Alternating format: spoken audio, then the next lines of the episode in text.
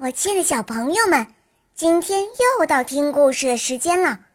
我是你们的好朋友小肉包哦。今天肉包会带给大家什么故事呢？赶快跟着肉包一起来听吧！喵。皇帝的新衣。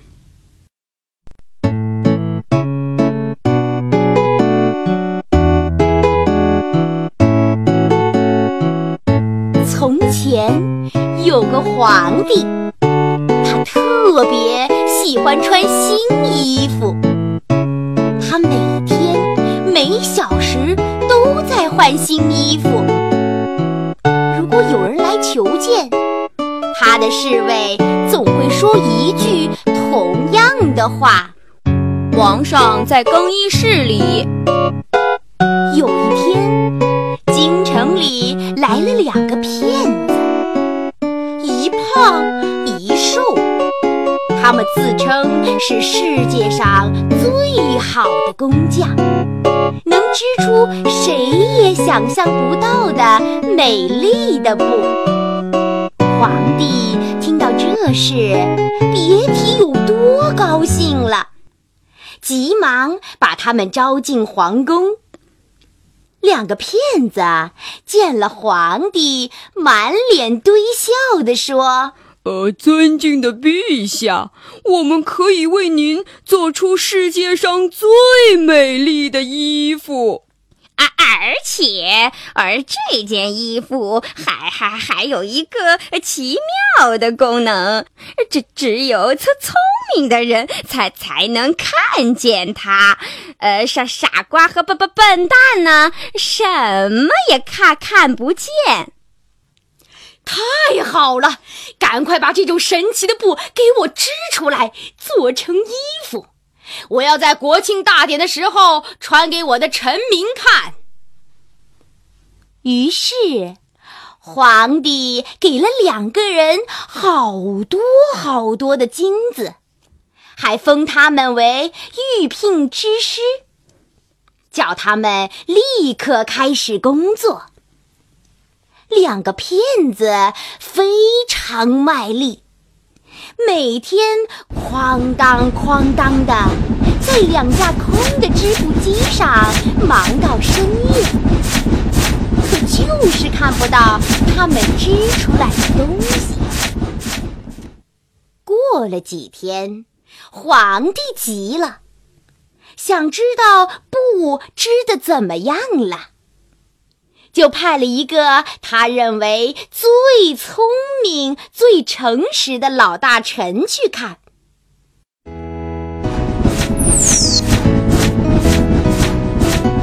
老大臣跑到宫殿里一瞧，胖子和瘦子正忙得满头大汗呢，织布机哐当哐当的，比打雷还响。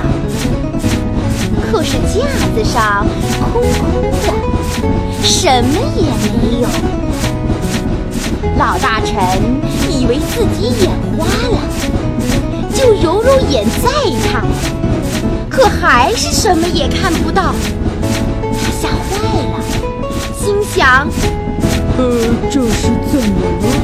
难道我是个笨蛋吗？不行，不行。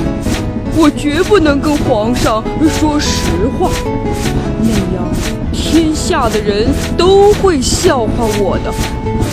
不行，绝对不行！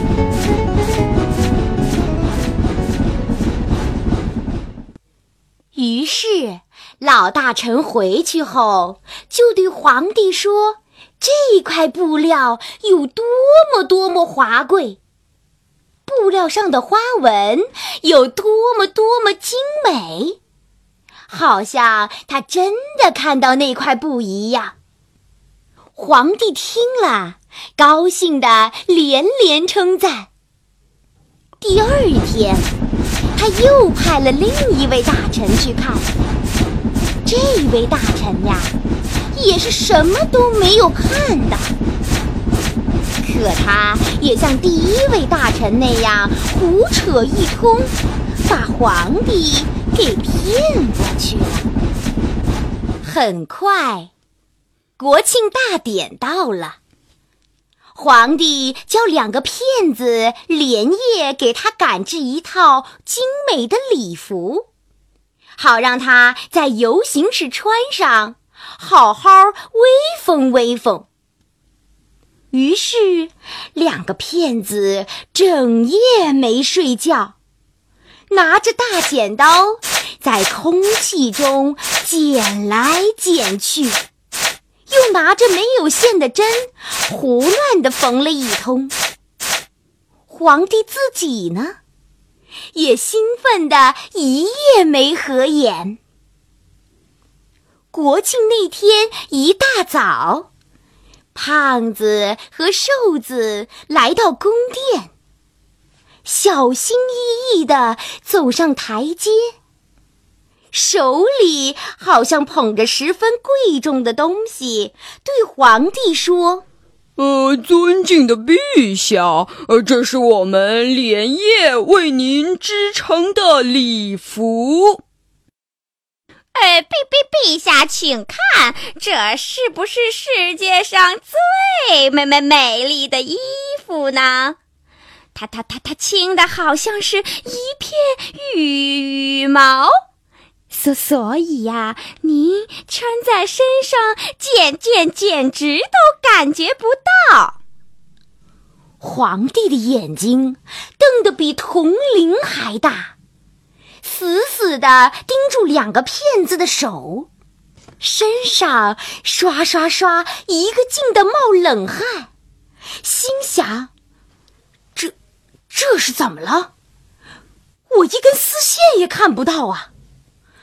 这事可不能让人知道，要不别人就知道我是个傻瓜了。我皇帝的脸往哪儿搁呢？于是啊，他也装作真的看到那件衣服，一边称赞着，一边脱光所有的衣服，让两个骗子为他穿上那件礼服。他在镜子前左扭扭，右瞧瞧，高兴地说：“嗯，很合身嘛。”于是，皇帝开始游行了。他昂着头，骄傲地走在最前面，街道两旁的人们都纷纷地惊。叹着，看呐，皇帝的新衣真漂亮。谁能不这样说呢？谁愿意承认个笨蛋呢？可是就在这个时候，人群中突然有个小女孩叫了起来：“皇帝什么也没有穿呀，他光着身子呢。”小女孩的话马上传遍了人群，人们这才知道，原来皇帝真的没有穿衣服。皇帝也听到了这话，气得五官都挪位了。他也渐渐明白过来，自己身上真的什么也没有穿。那两个人呀，都是狡猾的骗子，把自己和全国人都给骗了。可是，一个堂堂的皇帝，给人骗这么惨，说出去比不穿衣服还丢人呢。没办法了，这个皇帝呀。只好硬着头皮，光着身子走在人群里。冷风一阵阵吹来，他的脸都变紫了，像一块大猪肝。不知是冻的，是气的，还是羞。